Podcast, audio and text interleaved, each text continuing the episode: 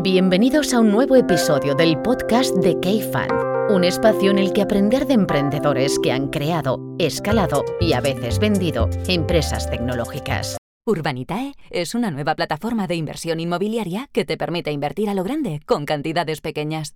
Uniendo a muchos inversores, logramos juntar el capital suficiente para aprovechar las mejores oportunidades del sector. Olvídate de complicaciones.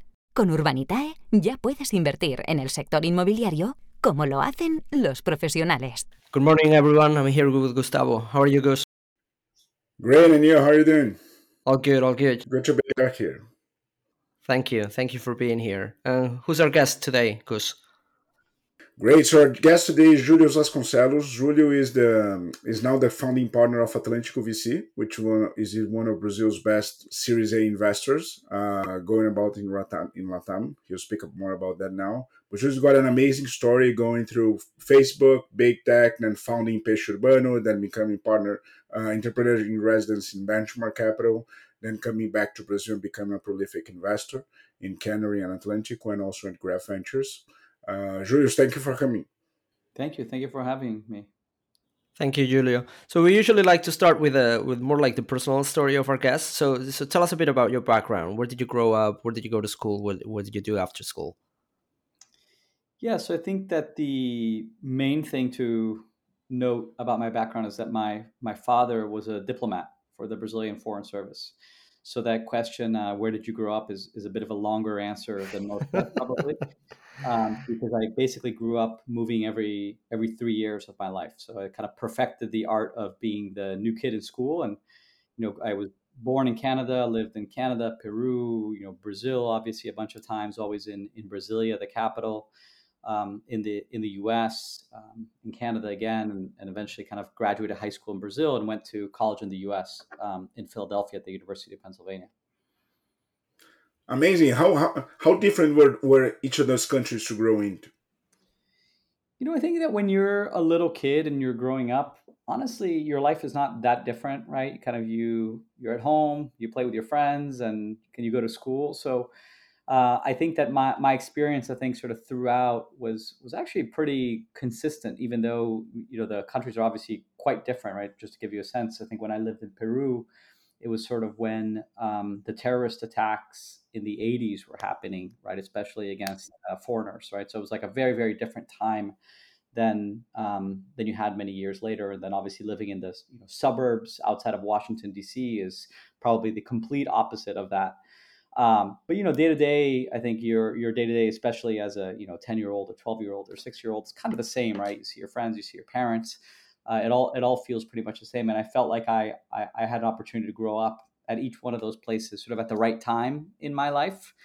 Um, you know, in other words, I think going to high school or finishing high school in Brazil is probably the best place, right? Because you have a lot more freedom. You can go out, you can do a lot of fun things than for example, I think in the U.S. where you know the legal drinking age is 21, you're living kind of in a boring suburb and you don't have anything else to do, right? But you, but you, you have deeper roots in Brazil and the U.S., right?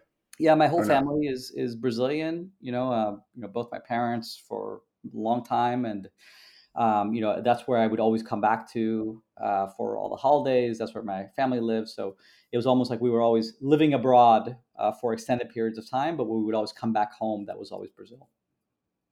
Yeah, it's funny that you mentioned this. Uh, sorry, because I, I, was actually having like a conversation with my wife the other day because we have a young daughter that's almost three, and we were talking about this about schools and all this kind of stuff and moving cities or moving countries and stuff like that. And we were like, no, no, no. If she turns like eight, we cannot move countries anymore or cities because she, she would lose all her friends and all that kind of stuff, and would feel bad about it but it's good to see like firsthand other stories where you jump from city to city or country to country every three years and you you still did okay Julio so yeah. Yeah i think that when, when, when you look at people that grow up like that i think that it, it's very binary like either they kind of end up really messed up because they kind of rebel against their parents and i think kind of go in a darker direction or i think that they end up being quite resilient and dynamic as far as being I think maybe seeing sort of the positive elements of change and sort of embracing that, I think, as you're growing up and eventually later on in life. But I, I do want to say people always said, oh, that, that must have been a lot of fun. But uh, I think it was quite the opposite. I think as you're growing up, I quite hated moving around every time, right? Because like your like your daughter, uh, no one likes to leave their friends and their girlfriends behind and have to kind of go to a new school. So the the actual process is is very tough, uh, but obviously going through that process and know, emerging on the other side makes you stronger. It makes you better going through it the, uh, in, in future times. Do you think it shaped you in more like a liquid personality? You adapt faster. I think that I usually see the positive side of of change, right? I sort of always take a, a positive spin of like, oh, we have to move or we have to change something. I I feel like I, I try to be fairly optimistic about what can come out of uh, changing circumstances. Um, I don't know if it necessarily makes me more adaptable, but it definitely gives me like much. I think I approach it much more with a growth mindset that something positive is going to come out of it, rather than resisting change or, or even being being afraid of it. I think being afraid of it obviously is is is a natural emotion, but I think sort of taking that fear, or that that anxiety, or that uncertainty, and sort of channeling it for good and for growth is. I think maybe that's where I emerged stronger from the experience. I can imagine that shaping up your trajectory as founder, then investor, and so forth. Yeah.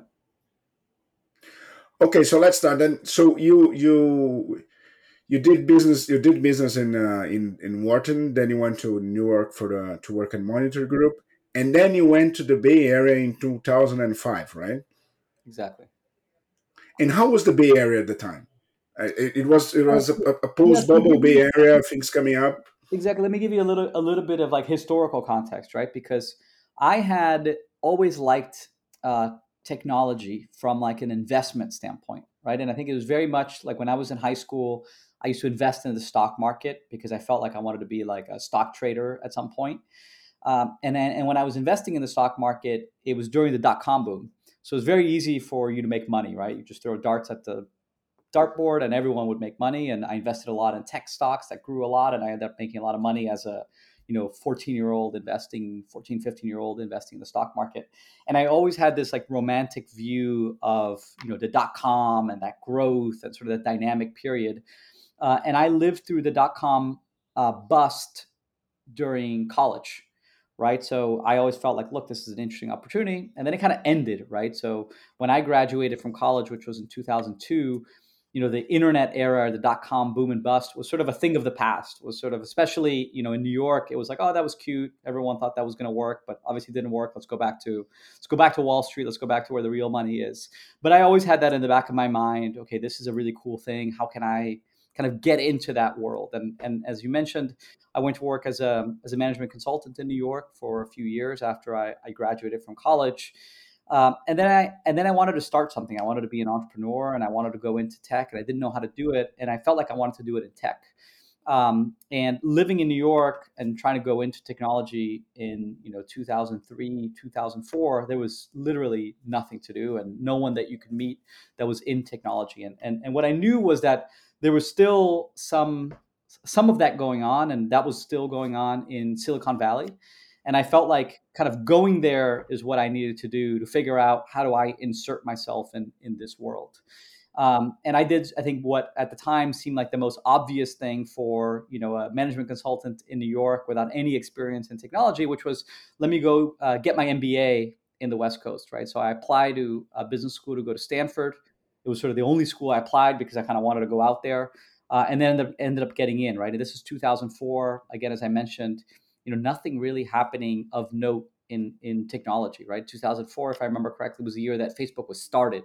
So it was still a company in a dorm room at harvard.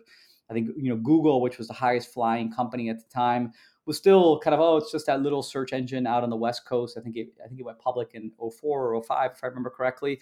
So it was sort of finally uh, i think coming to light in in the world stage um, when you thought about sort of the East Coast world that I inhabited. So I, mo- I moved out west to 2005, and I think it was really a choice of kind of uh, being at the right place at the right time, right? Because if you think about 2005, is really maybe the first year or the inflection point that we've probably been living through now for the last, you know, 15 to 18 years when you think about kind of the tech boom, you know, irrespective of some of the booms and busts that we've had in the past.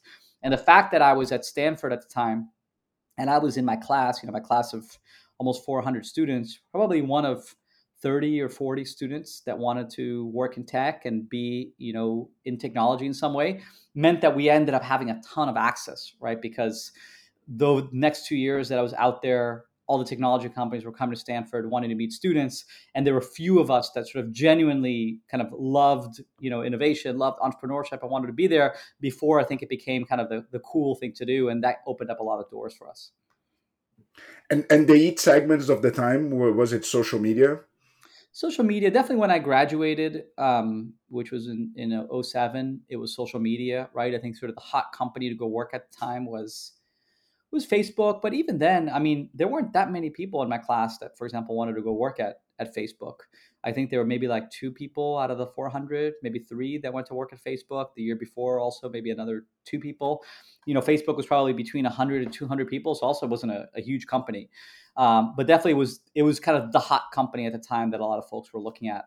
And I think probably the next one was probably you know Google, which obviously was already a big company with you know thousands of employees, but still kind of felt startupy, especially for I think business school students that are probably always a few years behind what like real innovation is like. Fantastic. And how did you land the Facebook uh, job? I mean, you it was one of those eat jobs, right? So, yeah, so Jaime Julio was the first employee of Facebook in, in, in Brazil, country manager in 2010. He came here when Facebook was nothing, right? Yeah, so I mean, to give you uh, a little bit of context, I after I, I graduated, I went to work at a, a, social networking startup. You know, I was the first employee at that startup. That you know, the founder had sort of built that first version of the of the website uh, and he wanted to hire someone to help with uh, sort of product management and growth and sales. I mean, basically everything uh, that was not uh, software engineering. And, and, I joined that company. It was a company called uh, Experience Project.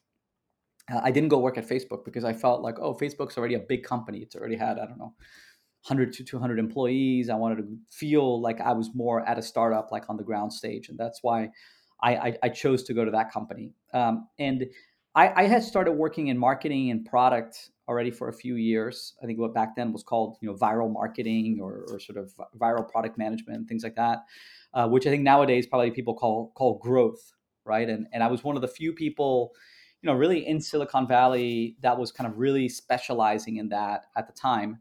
Um, there were probably I don't know, hundred of us that were people that were working in in growth at Silicon Valley at the time. Uh, and, and, really, I think where where a lot of the best people in that space were at was at Facebook, right? You know, Facebook famously created probably what was the first uh, growth team of any technology company. Again, like that wasn't even what was called, right? It, like eventually, Facebook sort of created that name and said, "So this is this is growth," or at least popularized that name. Uh, and it was a team that was run by uh, Chamath Palihapitiya, uh, who you know at the time uh, was sort of Mark Zuckerberg's right hand at Facebook and had about 20 people or so on his team. Uh, and, and, and one of those people on his team was um, a, a, Spanish guy, uh, Javier Olivan, uh, who's you know one of my my, my really close friends uh, back from business school. And, and Javi had been hired to run international. And I think under Javi there were I don't know two, three, I don't know maybe like four four people, let's say, uh, that were looking at international. Because to give you some context, when I joined Facebook, which was sort of you know we, we started you know talking about it and, and working together i think end of 2009 beginning 2010 that was sort of roughly when Facebook was starting to really expand and step on the gas pedal as far as uh, international growth was. The company was probably, I don't know, 500 to 700 employees, right? Everyone still fit in a in a single office. Um, that was sort of the scale, and they wanted people to help with international. And you know, who was there that had any experience internationally and worked in growth? There were, I don't know, a dozen of us around, and and that's why Javi and, and Chamath and the rest of the team sort of kind of calling on me uh, for a while and said, "Hey, come work with us. Come work with us. We need someone to help us with Latin America, specifically with Brazil, where at the time Orkut, which was a Google social network, was sort of a big, strong incumbent that was a big competitor." And I said, "Look, I don't want to work at Facebook. It's a big company. It's you know hundreds of people. I really want to start my own thing." And I think sort of the, the deal that um, you know Chamath put put on the table was, "Look, why don't you you join us on the on the growth team? You you help us uh, grow in Brazil."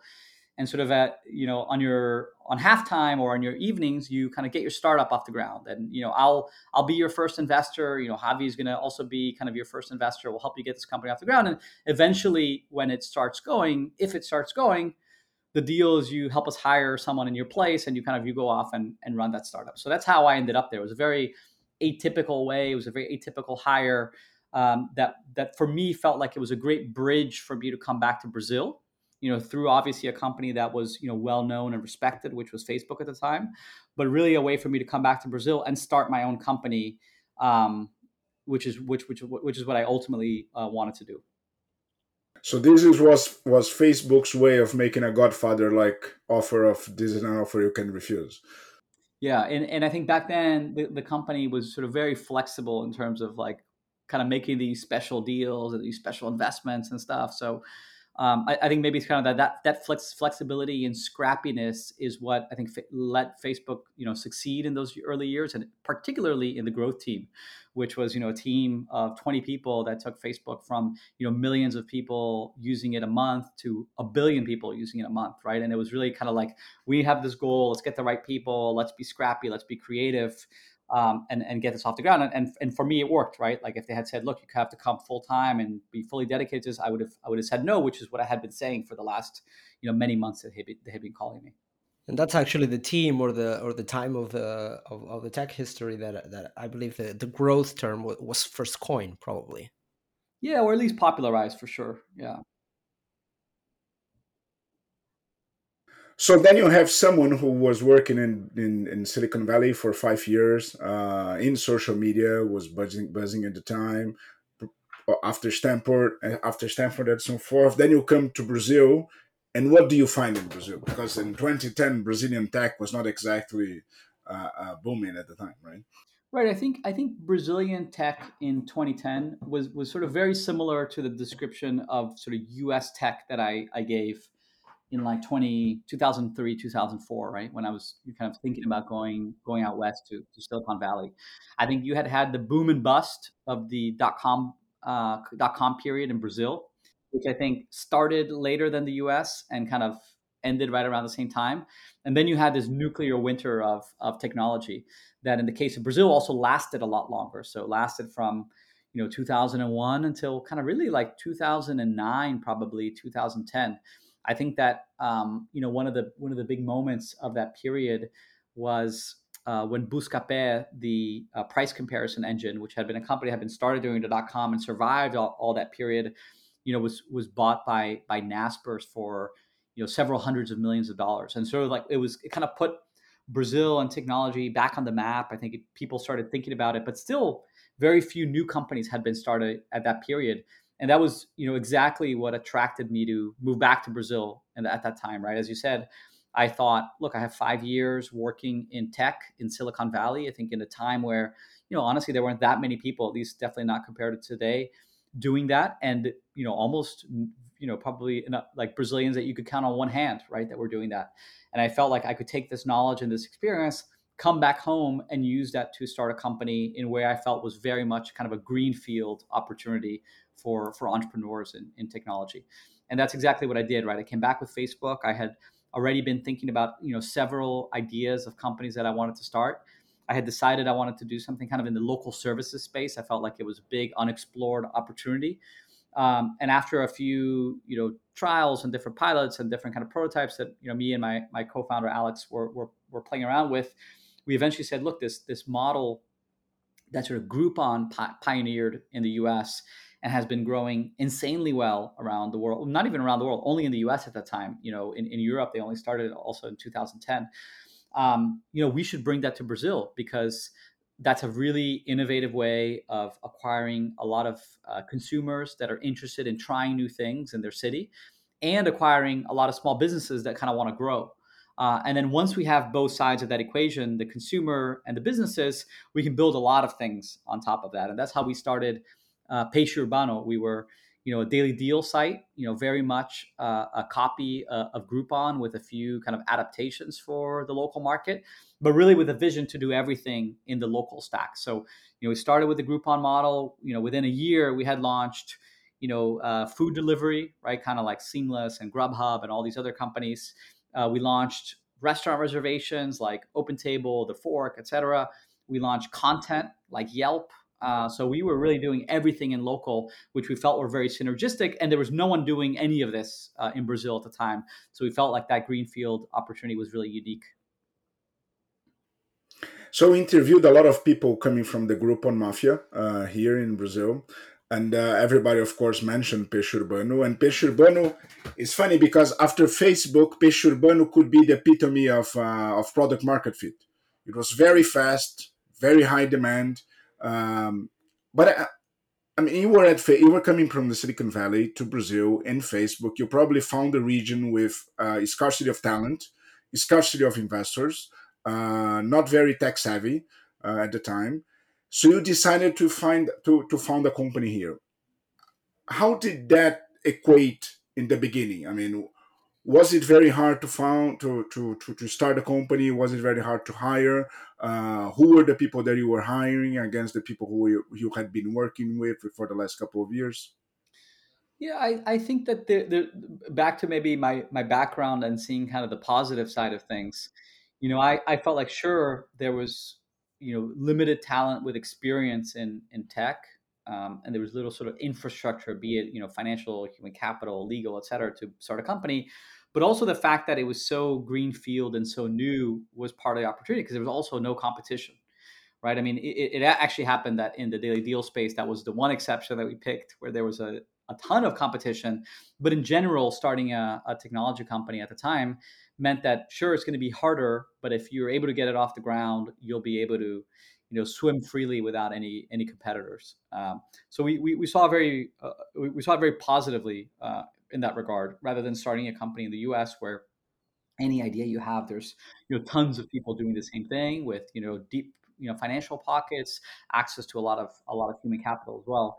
Um, so I start I, I hired much more based on you know potential than experience right? It was people that had sort of the raw skills and you know raw talent that we felt we could you know shape and work with uh, that were kind of going to figure out the way of kind of building a company with I think minimal guidance. Uh, I think that was a, a, key learning. And the other thing we tried to do was try to bring in some of these people that uh, could teach them, right? So we brought in uh, people in product management and software engineering and product design and marketing from the U.S right? We imported these people that had the experience. They didn't have any experience in Brazil and said, look, these are subject matter, I don't know, not experts, but subject matter experienced people that can teach you the ways of how to do this. And then what we would bring was sort of really great talent that was looking to learn and try to grow. And I think that that combination led us to build a really sort of amazing team in the in those early days. And just so everybody understands, how big and how fast was Urbano?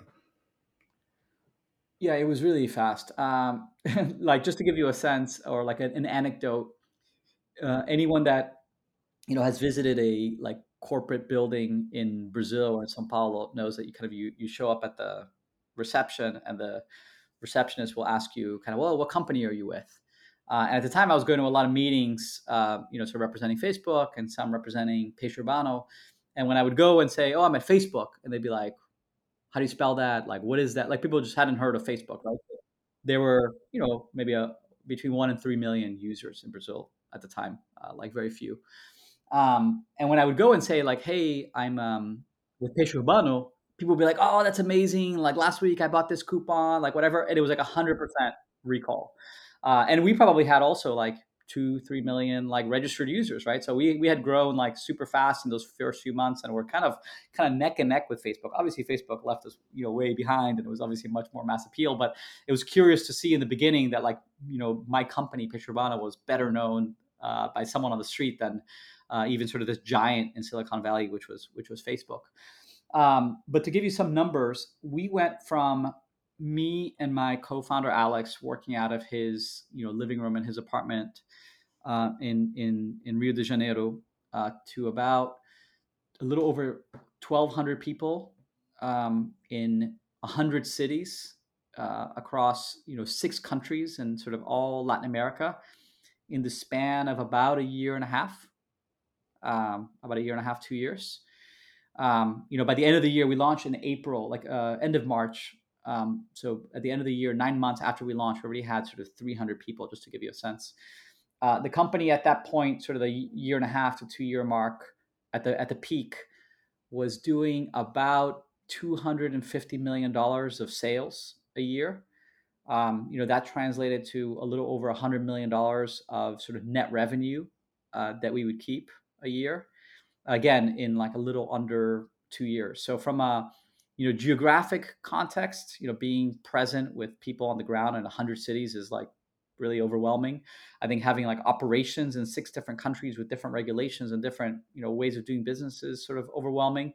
Over a thousand employees, that kind of level of sort of financial uh, volume and turnover in under two years it gives you a sense of just like the breakneck speed that things were happening right and how and how overwhelming it was to try to just try to do our best to keep this you know plane from uh, coming apart sort of as we as we built it midair I met Julio the first time at a Goldman Sachs hosted a lunch in a, in a restaurant in Sao Paulo. Yeah, Goldman was probably raising a pre-IPO round of Peixe Urbano at the time. It was as hot as, as, as hot as it could be. Yeah, I mean, I think that we, yeah. So from a fundraising standpoint, also we we raised uh, like our seed round, and then a Series A, a B, a C. I mean, we probably it was, Series C was like supposed to be our like pre-IPO round, as you mentioned. Um, and yeah, I think that's maybe when we started, you know, talking to some investment banks and uh, you know doing some of these events. And and just to give you a sense, we, we didn't raise. I mean, in today's dollars, it wasn't that much money, right? We raised like a total just a little over a hundred million dollars uh, across all those all those rounds. Uh, being that kind of that last round was like an eighty million dollar round. So you know before we got to that pre IPO round, we had only raised I don't know a little under thirty million dollars um, in total to, to get to that.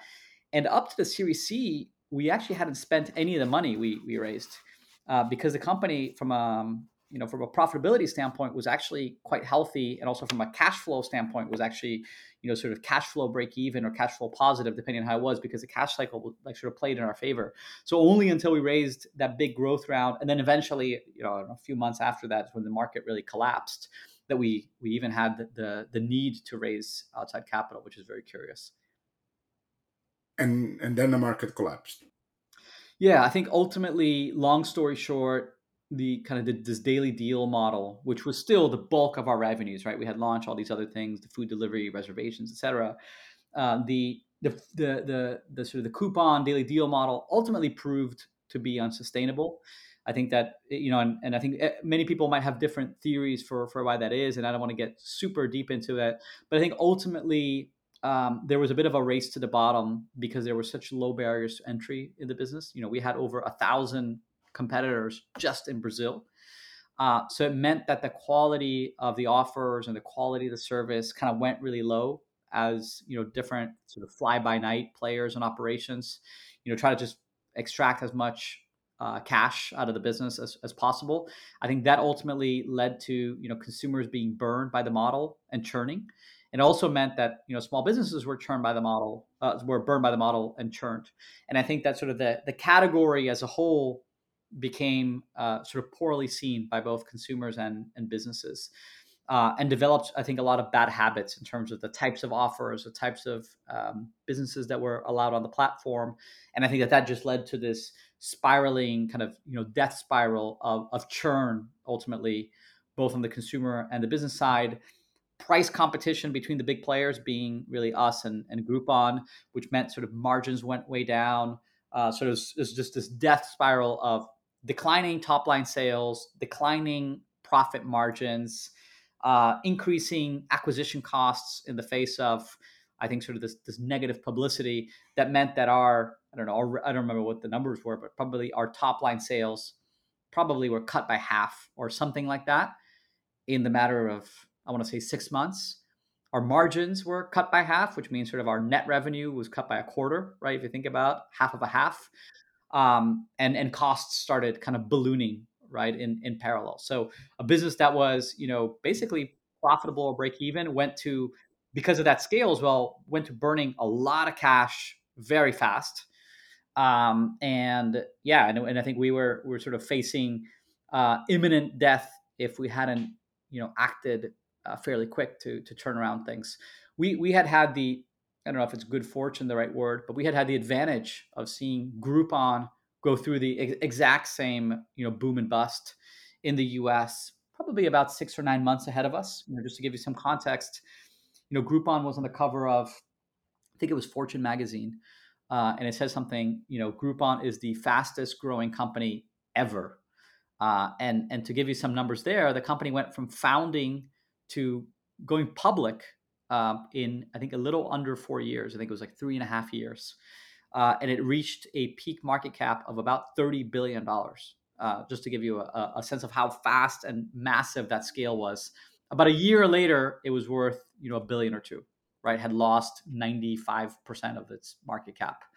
Uh, so we had seen that happen, and as soon as our numbers started going sideways, we we saw, hey, this thing is not gonna not gonna end well, uh, and therefore we were able to react uh, quite quickly, right? Just to give you a sense again of some numbers, in the matter of nine months, I would say that the turnaround phase of the business lasted. We cut 85% of our costs. We cut two thirds of our headcount of our people. We sold off all the businesses outside of Brazil. We sold or closed all these adjacent businesses from the daily deal business and kind of just focused on that one, I would say that one third of the business that was sort of still really profitable and sustainable. So shrunk the business but kind of got it back to profitability after sort of a very painful and very sudden and abrupt turnaround phase. So in all this conversation, of course, we have a lot of reference to the current environment. Uh, when you're when you're speaking about New York at the time, and that oh, tech was a cute thing. Now let's go back to what makes money. You can relate that to the crypto environment right now.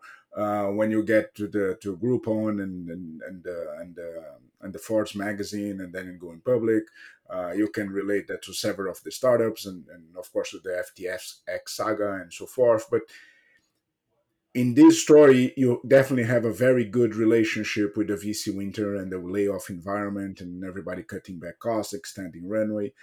What would you say were your I don't know top three key decisions that made this uh, a good story and not a, a nightmare?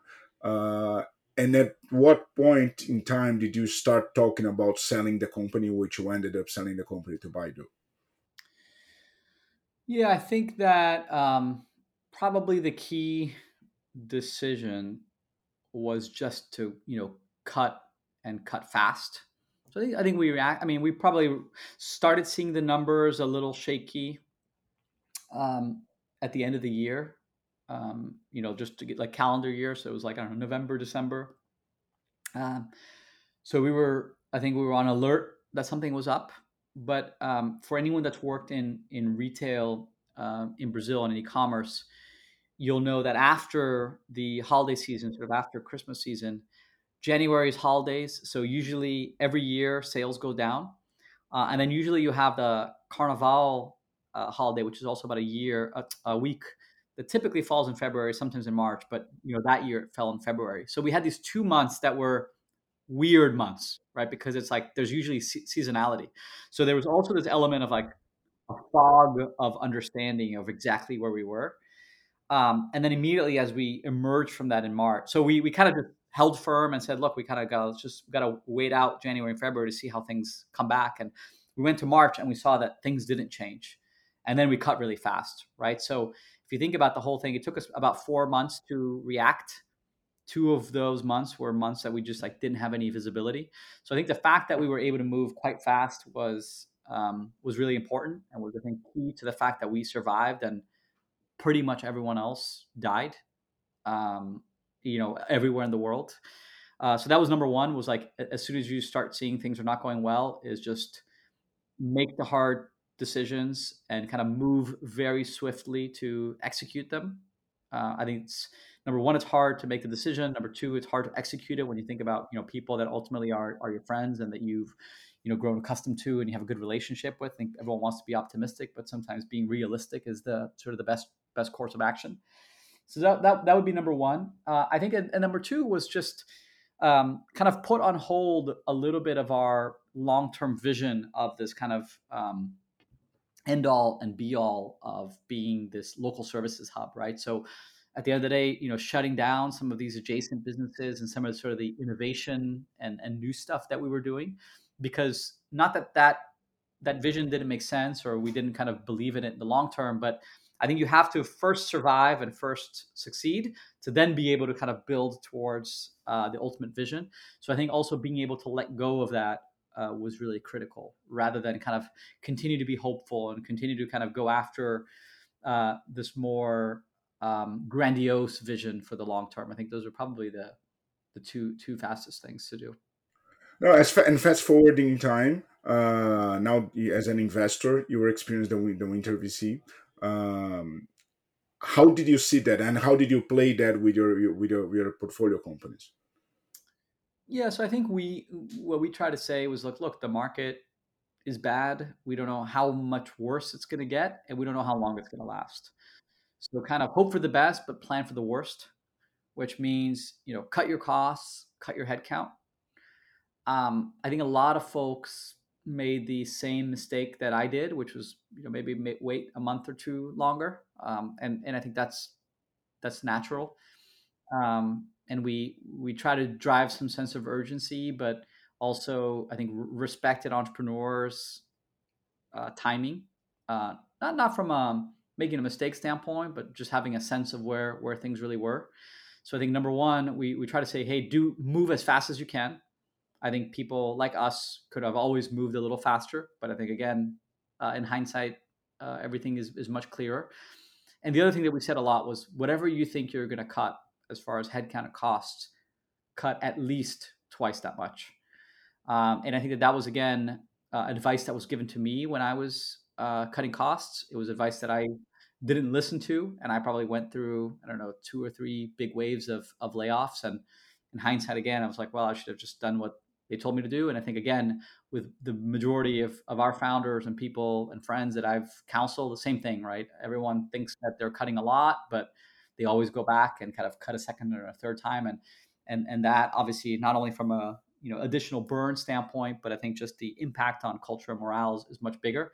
So I think always just cutting more is is hard, and that's the advice that we gave. And I think that it's unless you've gone through it, it it's tough to do. I think the other learning we had uh, with Peixe Urbano was that a lot of times a smaller team that is comprised of the best people and that are most motivated can actually produce a lot more than even a larger team. And I don't mean on a proportional basis, I mean on an absolute basis. I think when we were a third of the headcount that we were at their peak, we were probably moving faster in terms of innovation and development than we were when we were three times as many people. And I think that I I I, I told all of our founders, look, you'll see that when you cut, you think you can't operate, but actually you'll see that you're actually going to move much faster. And I think that was also kind of a big learning that a lot of folks that went through this up and down of the last couple years, I think uh, came away with from from the experience. And and I think it's hard it's hard for you to just um, accept that that that that advice from from someone until you live through it. So I think that this experience of going through it yourself, I think, made a lot of the founders that we have in our portfolio, and I think that we we interact with a lot stronger be, because of it. I think that they'll be able to make better decisions, and I think make the the, the faster decisions in, in the future as they you know encounter as they invariably will sort of other challenges up front. The, the whole thing, Julio, about about making and especially laying off people. I mean, it must have like a huge psychological and human component because, as you said, I mean, that's the advice that you were giving to our to your founders because you had gone through it and, and they hadn't. But even if you look at what big tech has done in the past, I don't know, say a couple years or 18 months, I mean, the same has happened to them. And these are very experienced people with boards formed by people who have done it and seen it before and and still the Facebooks of the world, Googles, and all of the uh, and many of those guys, they not only did one round of layoffs, but they in most situations they had to do two, three, or even more. I think Apple was probably the only one that that did just one or none at all, but the rest of the guys, despite their experience, uh, ended up to having to do more than one. So there's probably like a huge psychological or human component with that kind of stuff, or of underestimating how much you need to do. Yeah, and I think underestimating how much people that you have can do, right? Um, you know, I had a, a, a good friend of mine who was our, our COO for a while, um, and the and sort of the the way he would manage was he would sort of come up with these uh, goals for his team and say like, hey, Don't know, call I don't know, maybe it's customer support, right? Like maybe you're answering, you know, 20 customer support tickets, I don't know, an hour. Um, and he would say, I want you to do 50. They're like, oh, that's impossible, whatever. It's like, and he would just sort of set these very ambitious goals, and ultimately people would get there, right? So a lot of times it was like, oh, it's not possible to do because we've never tried it. Uh, and and it was and it was a similar thing that we we found right. It's like oh we can't do it because today we need like 50 people to do this work, and then you would cut it to 10, and then somehow people would be creative enough and they would figure out a way to with 10 people do the work of 50. And time and time again in software engineering, in operations, in sales, and customer support, we saw this possible uh, being possible within our own company, and now we've seen it sort of with portfolio companies. So what I would what I would also tell uh, entrepreneurs is just set these goals that seem impossible, um, because ultimately, I think most of the time people will be able to achieve them, uh, and I think that that's a little bit of where the you know you're, you're kind of jumping into like you're jumping out of a plane right without knowing whether you have a parachute or not in the in your backpack but ultimately the majority of times there is a parachute there and kind of things end up working out.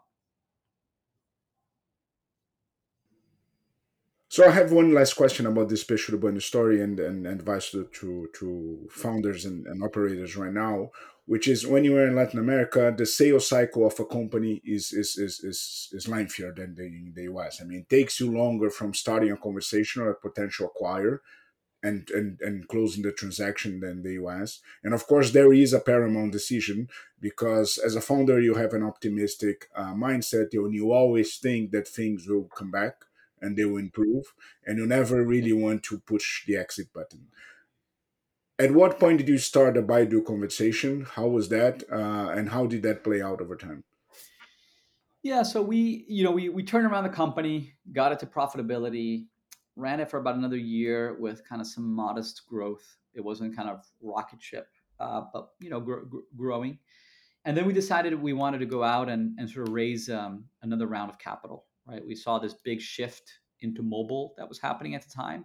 Just to give you a sense, back then in 2014, it was like 98% of e-commerce was happening on desktop, not on mobile. But we saw the curve going, and we had seen it happen in the U.S. We had seen it happen in China. We knew that in a year, that 2% was going to become 10%, and the 10% was going to become 20% and we knew that for local services in particular mobile was key and we wanted to bring more money to make this shift bring more money to the company to invest in the shift into mobile so we went out to raise money uh, give you, you some sense in 2014 was the year of you know sort of the the the, the first couple of years of the worst recession in brazilian history um, you know so economically brazil was in a terrible terrible moment um, the president Dilma was kind of was getting impeached right? So political turmoil as well. Uh, and obviously, this model of, of daily deals had been badly burned, right? So trying to raise around in Brazil at that moment for this model was just basically impossible. We, we were able to get some some commitments, but really not a, enough that we felt we could make the shift into mobile in the way that we wanted to. Um, so we so what we decided to do was look, why don't we actually try to raise money from a strategic, you know, someone that actually can extract more value out of the combined entity. They can put more money. We can do some kind of partnership. So we started speaking to a bunch of sort of strategic investors that could invest in the company. Uh, and what what ended up happening was a, a, a, few of these conversations. People were like, "Well, you know, I like the idea of investing. I, I kind of see the value, but kind of what I really want to do is I want to have a path to control, or I want to eventually own this company. Because if I'm going to create all this value together with you, I want to own it, right? And we and we and we ultimately decided as as a board that look at the, the best thing for for now is probably to sell the company given that we're having some interest given that you know a, a, clean fundraise is is is very difficult if not impossible and then we went down that kind of M&A path, right? So it was kind of an organic evolution of the conversations that came that way. Uh, and we ended up getting uh, two term sheets, one from uh, sort of one of the biggest e-commerce players uh, in Brazil at the time, and one from Groupon. So sort of an international player that kind of was still investing in the, in the model. And for a variety of reasons, we weren't entirely happy with the kind of the direction that those conversations were going. Like we we fundamentally believed in the long term potential of the company, um, and wanted to um, and wanted to invest in that, and and you know weren't necessarily seeing eye to eye with some of these folks. So, you know, at, at some point, I got introduced to uh, someone from Baidu because Baidu um, for context for the listeners is sort of the Google of China, right? They have I don't know ninety percent of market share in search in China, a massive publicly listed company, and I think in the Nasdaq or Hong Kong Stock Exchange, I forget, you know, was at the time something like 60 or 70 billion dollar market cap company in China. And Baidu was investing into a shift into local services in China. They had made a billion dollar investment into Uber. They had invested in a big uh, food delivery company uh, in China.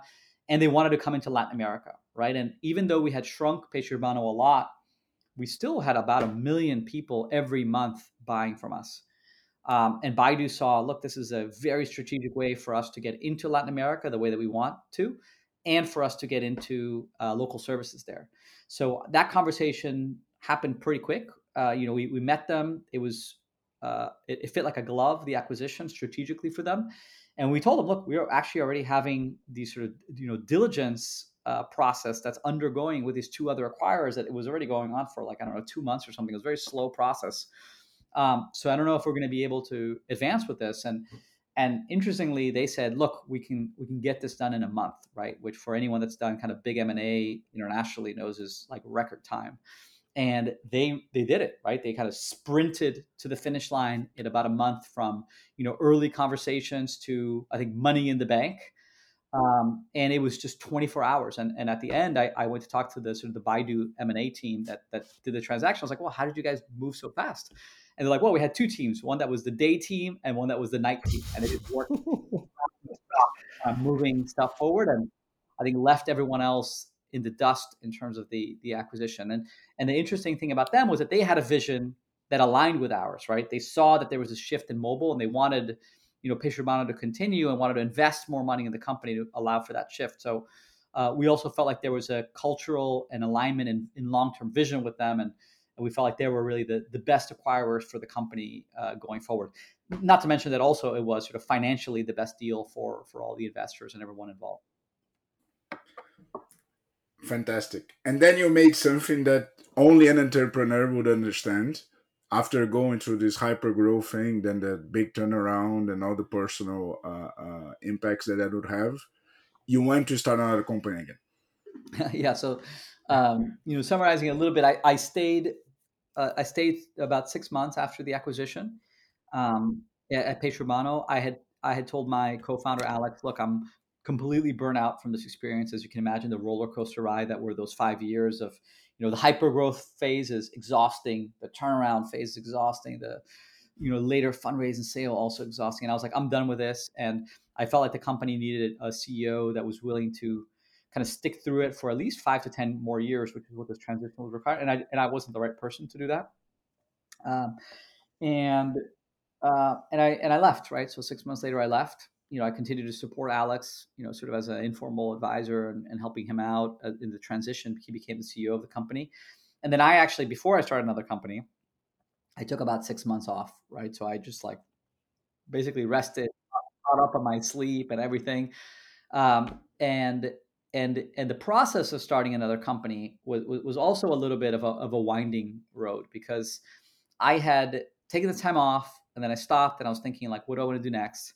I was seriously considering uh, going into investing, like uh, becoming a full time investor. I had been doing it, as you mentioned in the very beginning. I had started a fund with uh, four other friends of mine from a combination of Facebook and uh, Stanford. Stanford. Uh, we had started a fund called Graph Ventures that we invested um, our own money. In addition to actually, as I mentioned, Chamath before, Chamath had actually built this fund called Social Capital. So for every dollar we would invest, he would also kind of mirror our investment one to one. Uh, and we had been investing that for at that point about five or six years. And I was seriously thinking about going into investing and decided, look, I I, I probably have too too big of a chip on my shoulder. I kind of want to give it another shot, right? The Peixe Urbano story, you know, didn't end the way that I wanted it to when I started. It wasn't what I would consider a success a success case, uh, and I wanted to you know try it again. So I ended up taking up um, you know the the folks at, at Benchmark Capital that had been my first know, they had, they had led our Series A at, at Peixe Urbano. Um, they had said, look, this was an up and down, you know, didn't end the way that we all wanted it to, but we kind of, we want to do business with you again. Why don't you come spend some time with us? And they hired me as a entrepreneur in residence, um, basically there to spend some time with them, considering maybe joining a portfolio company, maybe starting something new, maybe joining them in an investment capacity. Let's just kind of do something together. And sort of through that experience that I had moved back to San Francisco in 2000 and, and beginning 2016, about six months into it, I I decided to start another company, and, and the story there was that uh, one of the partners at Benchmark at the time, uh, this guy Scott Belsky, um, who had started Behance and had just joined Benchmark. You know, today uh, I think runs product and a lot of the business at, at Adobe. Uh, he had just kind of started kind of incubating or playing around with an idea, uh, exploring the future of work in the United States, and he had been working with, you know, Garrett Camp um, uh, at Expa. Garrett Camp, for those that don't know, was the founder of, of Uber, was a co-founder of Uber. Uh, you know, Benchmark still had a, a, close relationship with, with him at the time uh, and a few other co-founders, and they were kind of toying around with this idea of the future of work and wanted to start this company. They had, they had gotten off the ground. There were I don't know three or four people working on it, and they wanted a CEO to be sort of the founding CEO of this company. And and I, I sort of fell in love with this idea. As a company that you know eventually was called Prefer, and then joined full time. I don't know about the middle of 2016 or so as sort of the the CEO of that company, which I, I went on to run for the next you know three and a half years or so. And prefer began like it, it, was a very hot startups right? You had like a rockstar team rockstar investors of course second timer uh, founder. Yeah i mean i think i think it was hot from the standpoint of like we had a, a good team right? So you know uh, scott was uh, the co-founder and was chairman of the board um, you know led the first investment out of you know benchmark into the company on the other side, so the other board member and sort of close advisor and investor in the company was was Garrett, right? So from you know Uber fame. Uh, one of the other co-founders was a, a Brazilian guy, uh, Vitor Lourenço, who's a, a, good friend of mine. Was the first designer at Twitter, one of the first ten employees. Um, you know, amazing, amazing designer, probably one of the best ever when you think about product design. Uh, was one of the other co-founders. Uh, we had another gentleman, Andrew Barr, who had also sort of uh, been sort of a, a rising star in, in, in, the venture scene and was started a company. I mean, the engineering team was also, you know, great, great people out of, you know, great companies. Um, so I think a lot of people saw, okay, there's a lot of talent here. They're all attacking kind of a really, really big, ambitious goal, which was we wanted to become almost like the the future platform for the future of work. Right? We felt like as work became more and more independent over time in the United States, you know these new independent workers they needed to have a platform that would be kind of the firm of the 21st century and we sought out to build that. So it was really an ambitious idea to build basically the biggest company in the world we felt this could be. Uh, so i think it was hot in that standpoint that it was a, a good team with good investors you know ch- going after a really really big goal. Um, and so we were off to the races uh, i think with that with that context so before going up to the Atlantico and, and, and venture capital side of the of the talk, Prefer didn't get to product market fit, right? That, that, that's what I understand. Yeah, so we we basically over the period of you know three and a half years of, of running Prefer, we tried a bunch of things. We probably launched you know six or seven different incarnations of what we thought could be a possible solution, and many kind of small iterations within that. I think we were very scrappy, moving very fast. The team was always small. It was me and mostly uh, some product product engineering folks and you know a couple of, of, of ops folks, but you know really like ten people you know at our peak.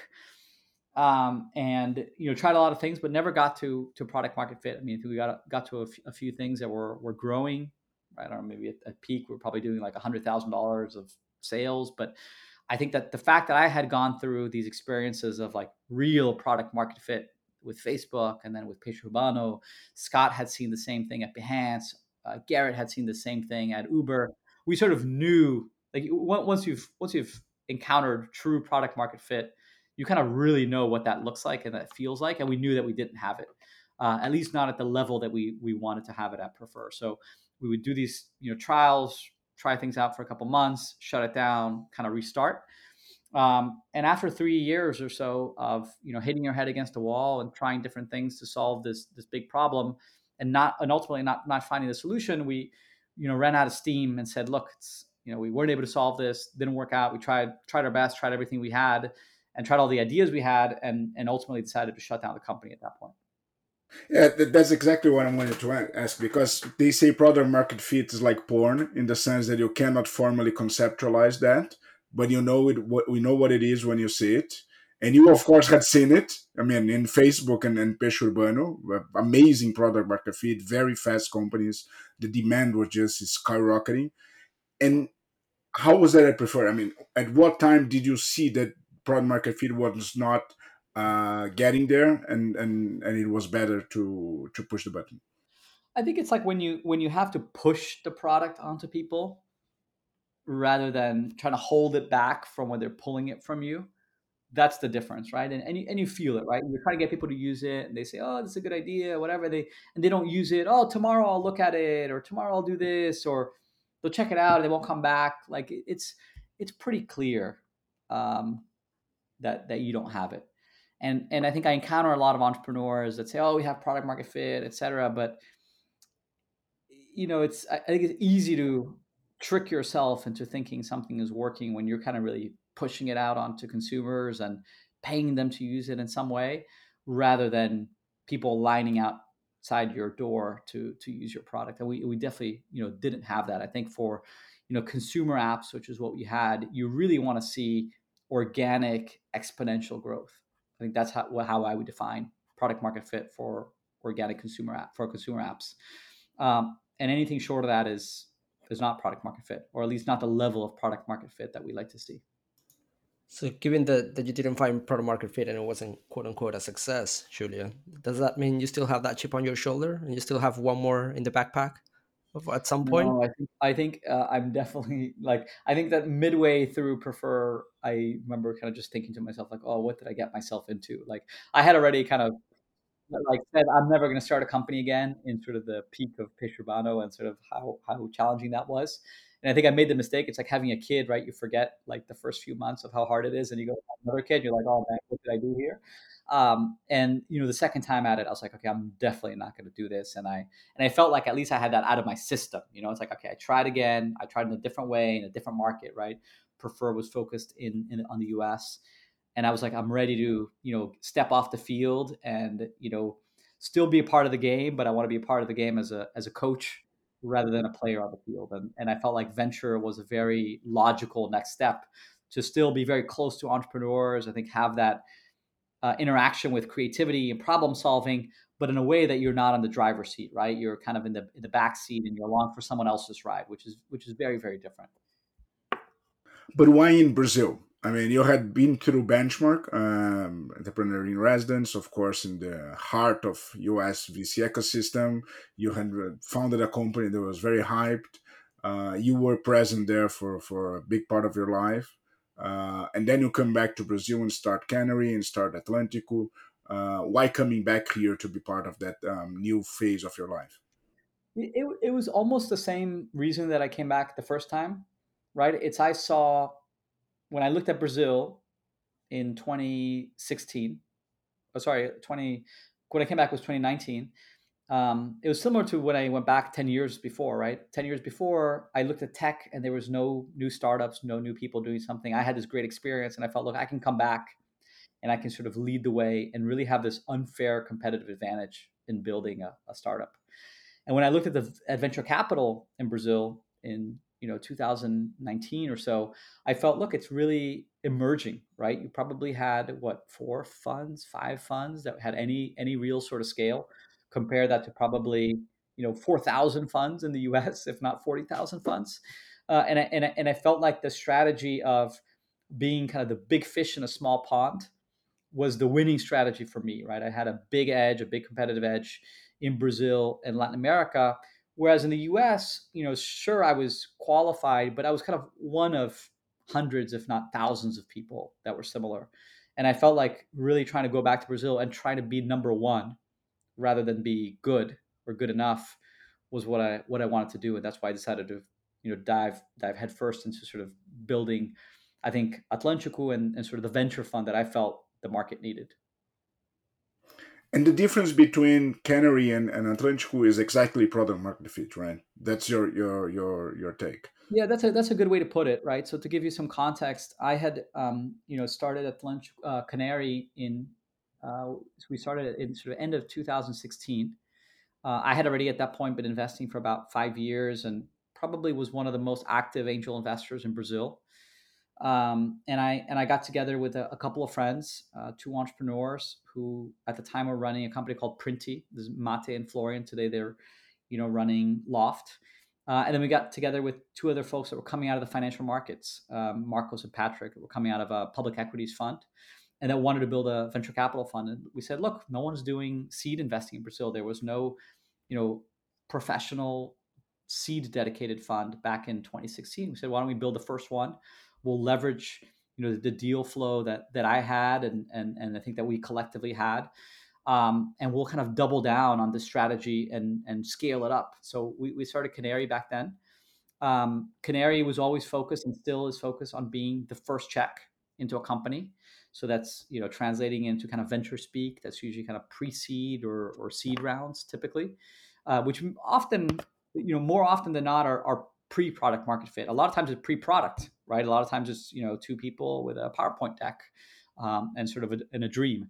Uh, and I felt like the model of venture capital that I wanted to kind of pursue with my career was when, one where there was a little bit less market risk, right? You already had some data that you could work off of to show that this value proposition or this product had traction in the market and was starting to scale. And that now I could come in as an investor and have sort of fewer, closer relationships with entrepreneurs and help them in the scaling phase, which I felt was once someone has that early product market fit, that's when I want to come in and invest. And that I think in Latin America is typically a, a Series A is probably the label of that round. I think we're not usually that attached to what the label of the round is. Like sometimes we've come in a little bit before the Series A. We've also come in sometimes after the Series B, uh, Series A, maybe like at a Series B. But when you look at historically what we've done, 75% has been a, you know, um, straight down the fairway Series A round that company has hit product market fit and is ready to step on the gas pedal as far as accelerating and, and scaling. So is that kind of like like the benchmark model in a way? like specializing yeah, in Series A. I think that the benchmark model, and and really what we did was we did a copy paste of I think the benchmark playbook because we felt like that was missing in Brazil and Latin America when we started. Um, we felt most of the funds here were going into much more of that, call it the Andreessen model of kind of a lot of money under management, big platform, multi-stage, right from seed through growth. And we felt like there's a lot of benefit to focus and specialization. And I think Benchmark has always had that discipline of being very, very focused, of I think having the discipline to maintain a small fund size so that they can have, you know, really, really high multiples of return, which are obviously impossible to do with more, more and more assets under management, obviously mathematically harder at least.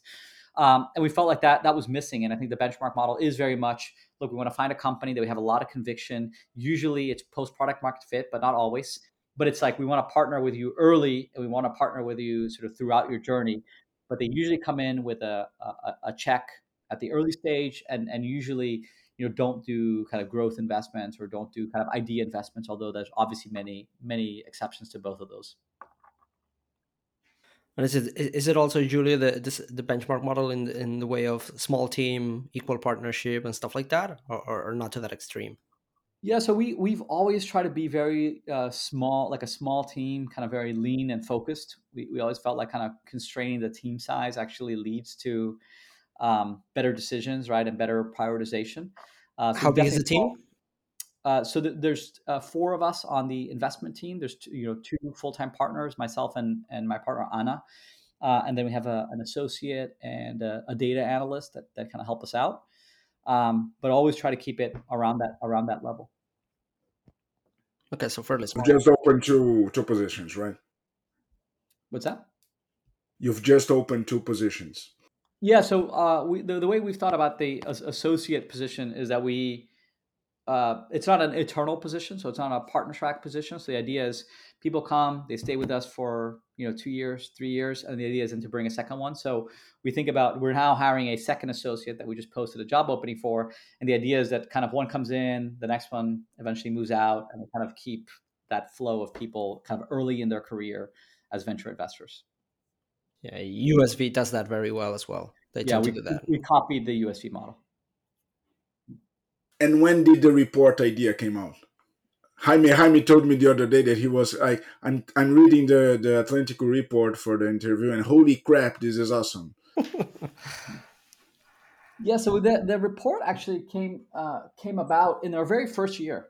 So we actually uh, we, we've always had a, a, a very close relationship with um, with the team at Bond Capital.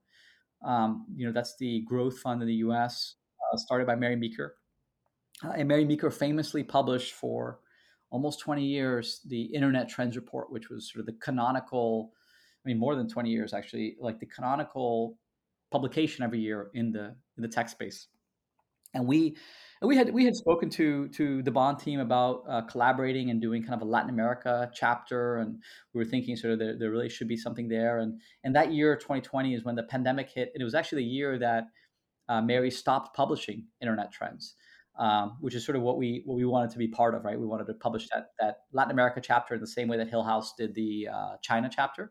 Uh, we said, look, they don't have it anymore. Let's just do our own, right? Let's just do our own, you know, Latin American version of internet trends.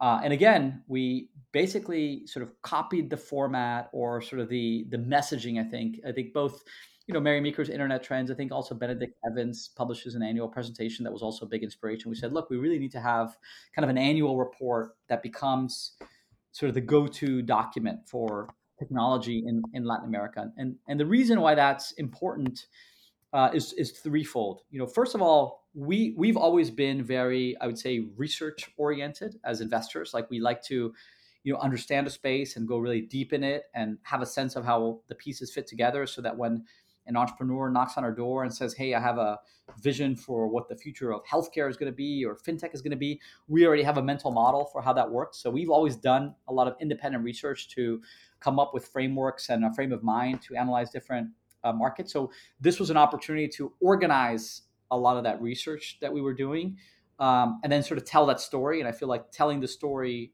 uh, based on data and research actually gives you a lot of clarity in your thinking of, of how you organize the puzzle pieces. So we wanted to do this. Uh, number two, we felt like it was a great way to build our own reputation, right? We wanted to build a reputation as a fund, not only as a fund that's kind of entrepreneur has that entrepreneurial d- DNA that it's sort of founded and run by people that were former entrepreneurs and CEOs, but also that is was very thoughtful about different models and was very research and quantitatively driven. And we felt like putting our work out there for entrepreneurs to see was going to help further our reputation as someone that that that could be a partner in that sense to an entrepreneur.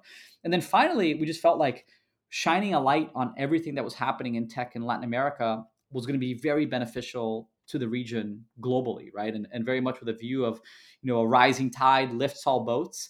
And that's why we we also kind of you know write this very much thinking about an international audience, an international investor audience or international investor audience that that wants to think what's happening in Latin America, why should I be excited? And we want to be able to tell that story to the world because we think it helps the the region be successful in the long term. And as a region is successful, obviously we as a big player in the region can be successful alongside it.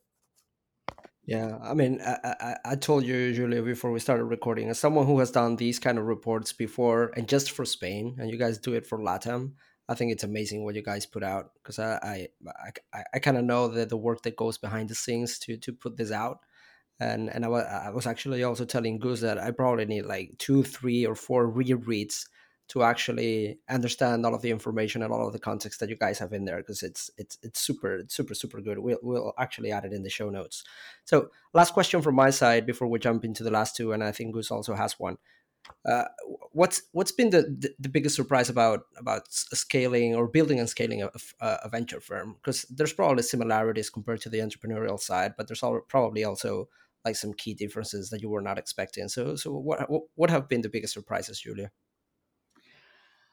Uh, I think the hardest thing about um, building a venture fund is the is the learning process, right? So you invest today and you make a decision on investing, but you really only find out I don't know five years, sometimes more, whether you made a good decision or not. Um, so learning from your mistakes and learning from your successes has a very long feedback cycle and I think that makes it very hard from an iteration and learning standpoint. So, you know, at the fund, we we, we very very actively uh, discuss kind of quality of decision making internally. Every two weeks, we do like a big debrief session on all the you know companies we decided to invest in, and as well as the ones we decided not to invest in. And we do a lot of I think almost kind of uh, uh, uh, decision support to think about what could have gone right, what could have gone wrong, what are our biases, what were the drivers, and we record all of that and documented for the future. So we we think that sort of that process of thinking about the quality of decision making is really important to grow. I think I also have, I think, a lot of great mentors that have been in the business for decades and have seen a lot of ups and downs. So part of it is how can we learn from someone that's done it and try to take some of those learnings and, and bring it in house. You know, you mentioned sort of benchmark capital and Andy Rachleff, who's one of the founders of Benchmark Capital, not only is a sort of a big investor in our fund, but also sort of has been a mentor of mine for over 10 years. And, you know, people like him, and there's probably about a dozen or so of them that have that level of experience, just talking to them on a regular basis and trying to take their wisdom and somehow apply it to our decision making is, is the way that we try doing it. But that long feedback cycle is definitely by far the, hardest thing. And I have a, a, one last question. You've you've obviously done some research, a lot of research on the US VC ecosystem to found Canary and then Atlantico. Uh, both of these companies, they are very very disruptive in the Brazilian VC ecosystem scene. Um, what do you think it's missing now? I think what what's missing is time, right? I think any ecosystem is based on on people and human capital, and I think today we we finally have enough you know depth of talent and technology to really be able to scale, scale big companies like you know the Nubanks and the iFoods of the world. Um, the and I think that now, as we think going forward, is we now have a little bit more breadth of talent, so more people, right? So I think we still have a we have enough talent and there's deep talent, but not a lot of people still because we just haven't had that much time to develop people and for people to grow and, and and really for ecosystems to mature and flourish you just need more time right? You need to give time to time for people to develop and grow so they can go and learn start new companies develop new talent and i think that's a multi-decade process. Awesome. Julio well uh, we know you're on a tight schedule so i think I want to thank you for, for your time, and we really appreciate this conversation because I think it was a very insightful and interesting one. So so thanks a lot for for making the time, and thank you for putting it together, Gus. No, thank, thank you. you very much, Julie, for coming. Uh,